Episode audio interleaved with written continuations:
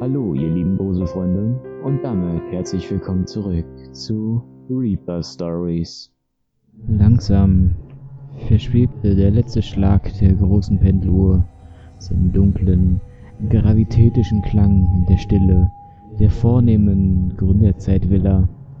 Gerade noch alles durchdringend wurde er immer leiser und leiser, bis man ihn nur noch als Ahnung wahrzunehmen glaubte sowie den unbestimmten, aber doch unverkennbaren Duft eines Raumes, der lange einen Pfeifenraucher beherbergt hatte.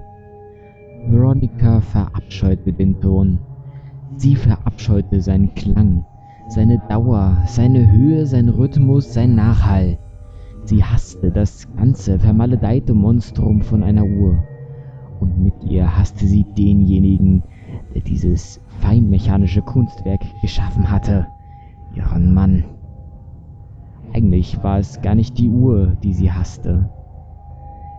Die Uhr war nur ein Symbol, eine Projektionsfläche, auf die sie ihren Hass warf, ein Sündenbock, dem sie die Schuld auflud für alles, was sie sich erhofft hatte von ihrer Ehe und was so elendig schiefgelaufen war an ihr. Es war leichter, tröstlicher, der Uhr die Verantwortung zu geben, diese als Nebenbuhlerin zu betrachten, welche ihr zuerst die Aufmerksamkeit, dann die Zeit und zuletzt die Liebe ihres Mannes entzogen hatte, anstatt sich selbst einzugestehen, dass es umgekehrt war, dass die Uhr all dies nur erhalten konnte, weil sie, Veronica, ihr den Raum dafür gegeben hatte.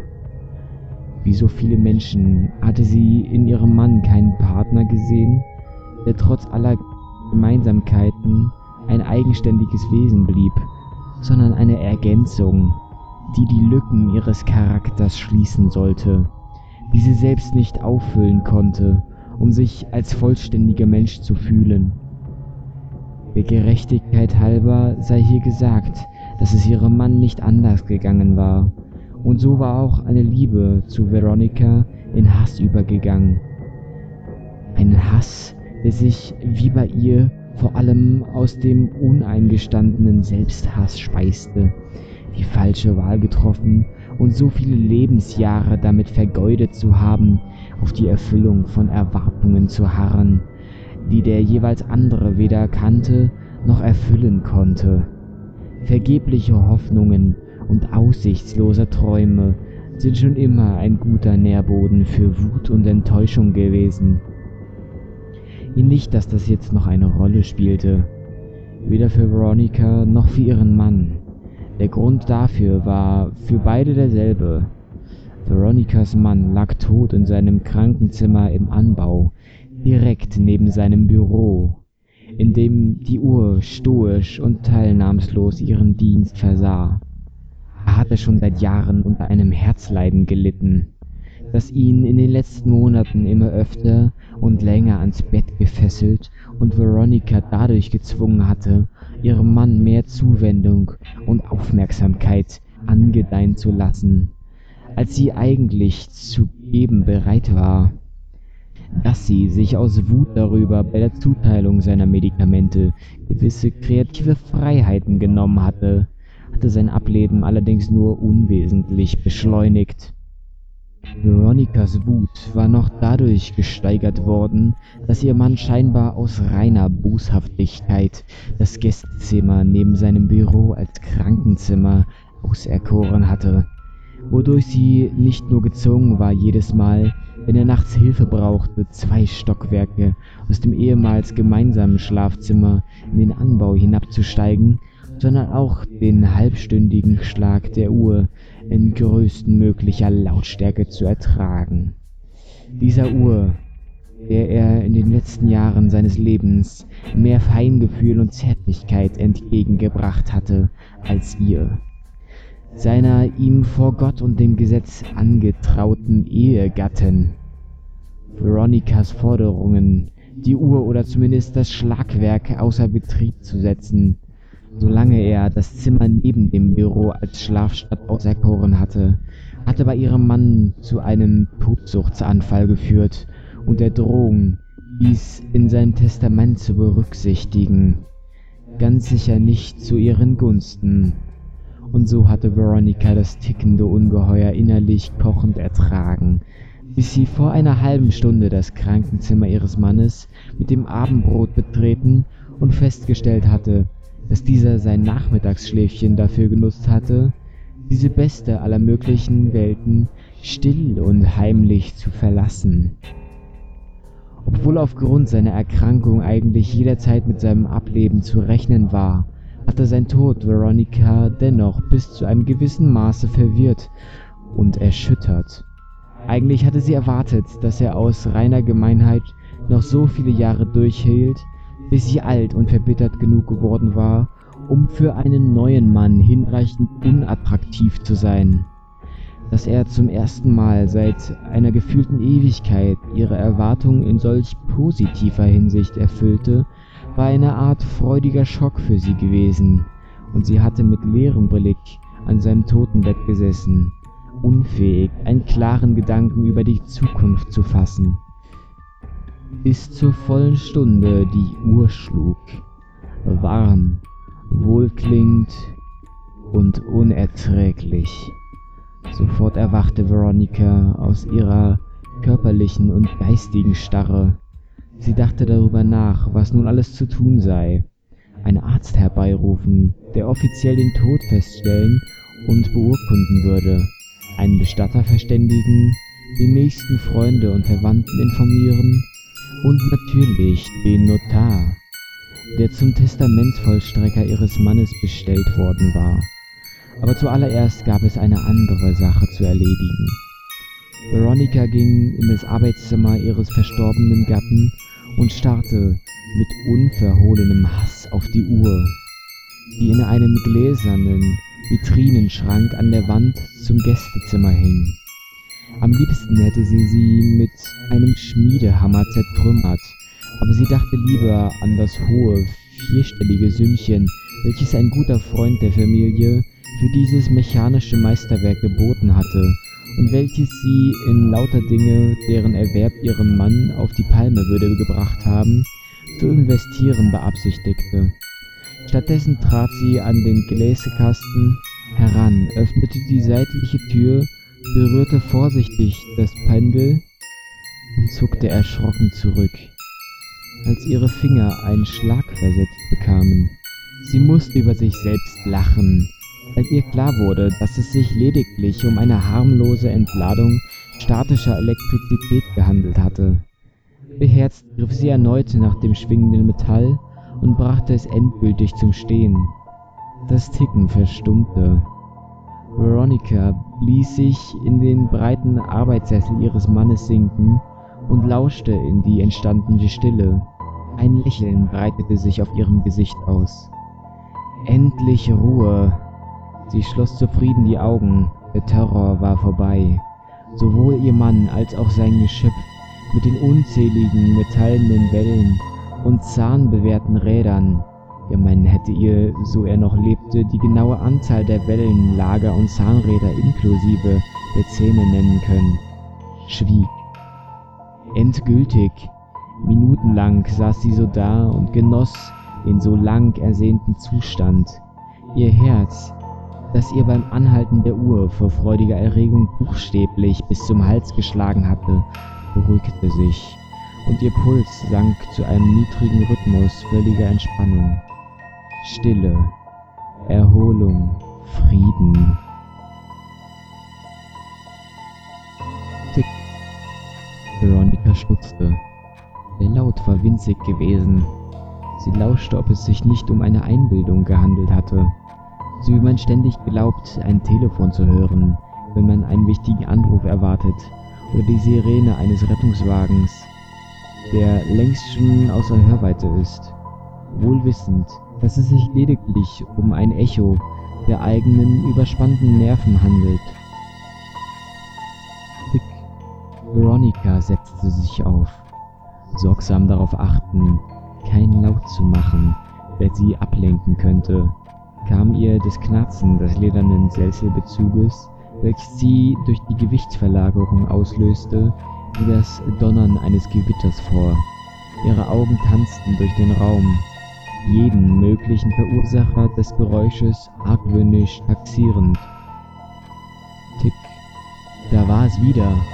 Keine Einbildung, sondern ein sehr, sehr leiser, aber unverkennbarer, knackender Ton, der sich in regelmäßigen Tick-Abständen wiederholte. Die Totenuhr tickt, schoss es Veronica durch den Kopf. Das hatte ihre Mutter immer gesagt. Die Totenuhr, die man hörte, wenn ein Toter im Hause ruhte. Die Totenuhr, für die ihr Vater eine Tick vollkommen rationale Erklärung gehabt hatte. Ja, das gibt es wirklich, sagte er, als sie ihn nach den unheimlichen Andeutungen ihrer Mutter mit misstrauisch ängstlichen Augen angesehen hatte. Da sind aber keine Geister am Werke, hatte er ihr beruhigend zugelächelt. Weißt du, Mäuschen, früher hatten die Leute nicht so viele Uhren wie heutzutage. Viele Familien hatten nur zwei. Der Vater hatte eine Taschenuhr, damit er pünktlich zur Arbeit kam, und für den Rest der Familie hing in der Küche eine Pendeluhr, auf der die Mutter sehen konnte, wann die Kinder in die Schule oder das Essen auf dem Herd musste. Und außerdem konnten sich die wenigsten Leute ein Telefon leisten. Das war früher ein teurer Spaß, und in kleinen Dörfern hatten häufig nur drei oder vier Leute ein Telefon. Der Pfarrer, der Schullehrer, der Dorfschulze und vielleicht noch der Gastwirt. Und da haben die... Was ist ein Dorfschulze? hatte sie ihren Vater unterbrochen. So nannte man früher den Bürgermeister, hatte er erklärt und war fortgefahren. Jedenfalls, heute sterben die meisten Leute ja im Krankenhaus, aber früher sind viele zu Hause gestorben, und da konnte man nicht mal eben einen Arzt rufen. In vielen Dörfern gab es gar keinen Arzt. Also ist dann jemand von der Familie zum Pfarrer oder zum Schulze gelaufen und hat Bescheid gegeben, dass da und da einer gestorben ist. Und der hat dann den nächsten Doktor angerufen, damit der dahin fahren konnte. Veronica erinnerte sich noch, wie sie damals begähnt und ungeduldig gefragt hatte, Und was war mit der Totenuhr? Ihr Vater hatte sacht abgewunken und versprochen, Warte, Schatz, das kommt jetzt. Also, wenn dann also jemand gestorben ist, haben die Leute das Pendel von der Uhr angehalten. Da konnte der Arzt dann ganz genau ablesen, um wie viel Uhr derjenige gestorben ist. Das musste er nämlich in den Totenschein eintragen. Sie hatte sich gewundert. Warum haben die Leute es nicht auf einen Zettel geschrieben? Ich weiß nicht, hat ihr Vater geantwortet. Vielleicht wollte man sicher sein, dass der Zettel nicht verloren gehen konnte oder nachträglich geändert wurde. Auf jeden Fall, weil die Uhr nicht mehr getickt hat und die Leute nur geflüstert oder gar nichts gesagt haben, war es plötzlich ganz, ganz still im Haus. Und dann konnte man oft ein leises Ticken oder Knacken hören. Die Totenuhr, hatten ihre Mutter und sie gleichzeitig gesagt. Veronica mit triumphierendem Verstehen, ihre Mutter mit leicht genervt von den langwierigen Ausführungen ihres Mannes. Die Totenuhr, hatte dieser bestätigt. Nur, dass es sich dabei nicht um das Ticken einer Uhr handelte, sondern um die Holzwürmer in den Möbeln. Veronica hatte geschaudert und mit ekelverzogenem Gesicht gefragt, Würmer?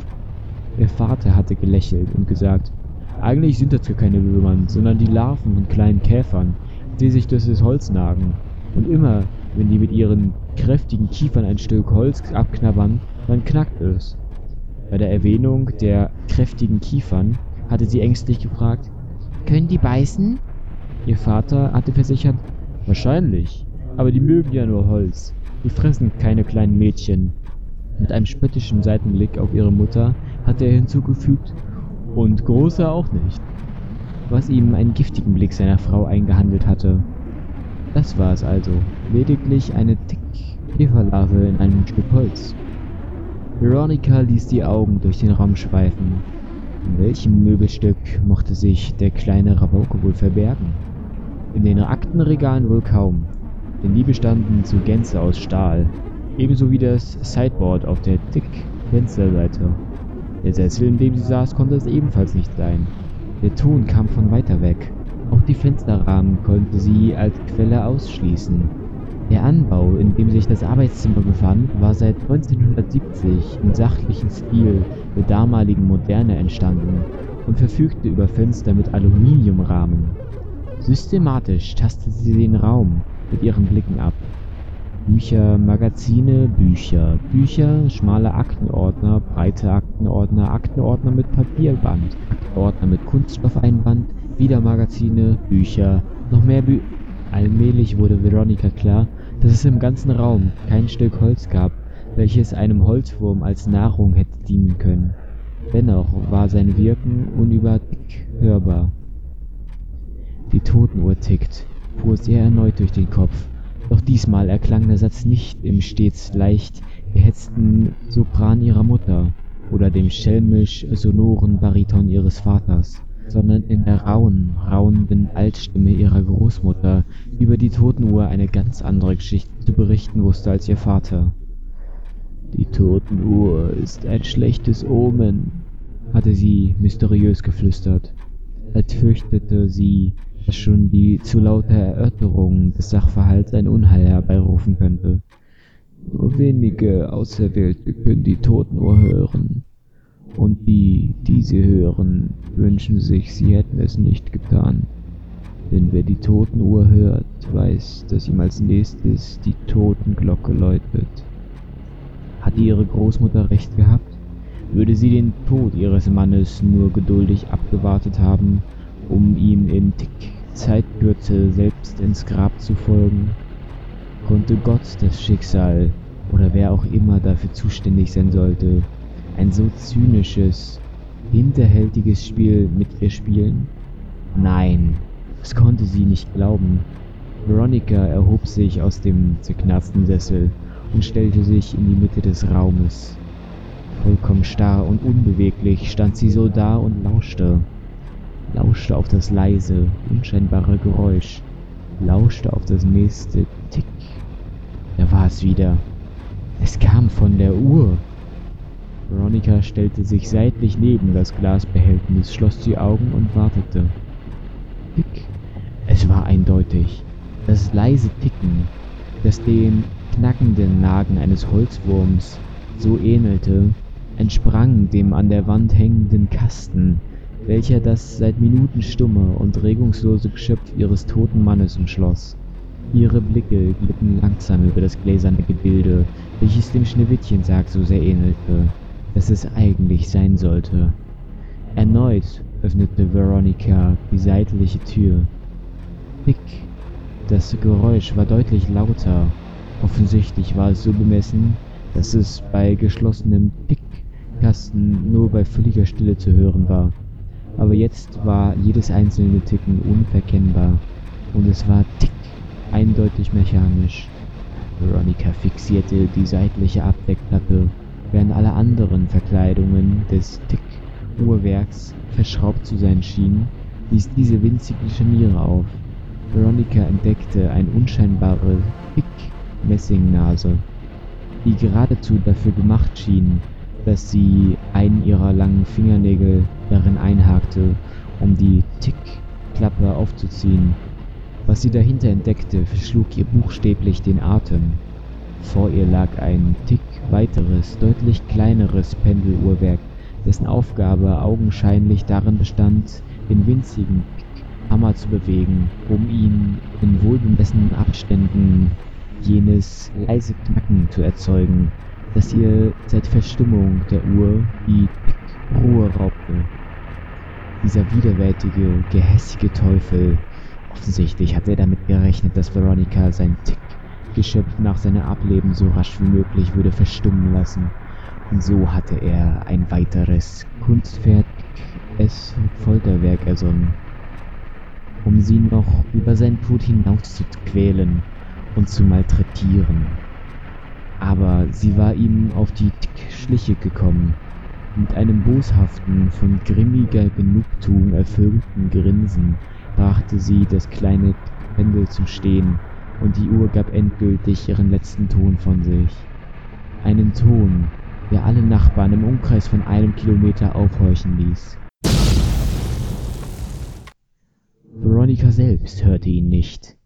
Die Detonationsgeschwindigkeit des Sprengstoffs lag weit über der Schallgeschwindigkeit, und so hatte der Knall ihre Ohren noch gar nicht erreicht, als diese, nachdem er durch den erzwungenen Stillstand des Pendels ausgelöste Schlagbolzen das Zündhütchen getroffen hatte, ebenso wie ihre Gehörgänge, ihr Gehirn und den Rest ihres Schädels aufhörten zu existieren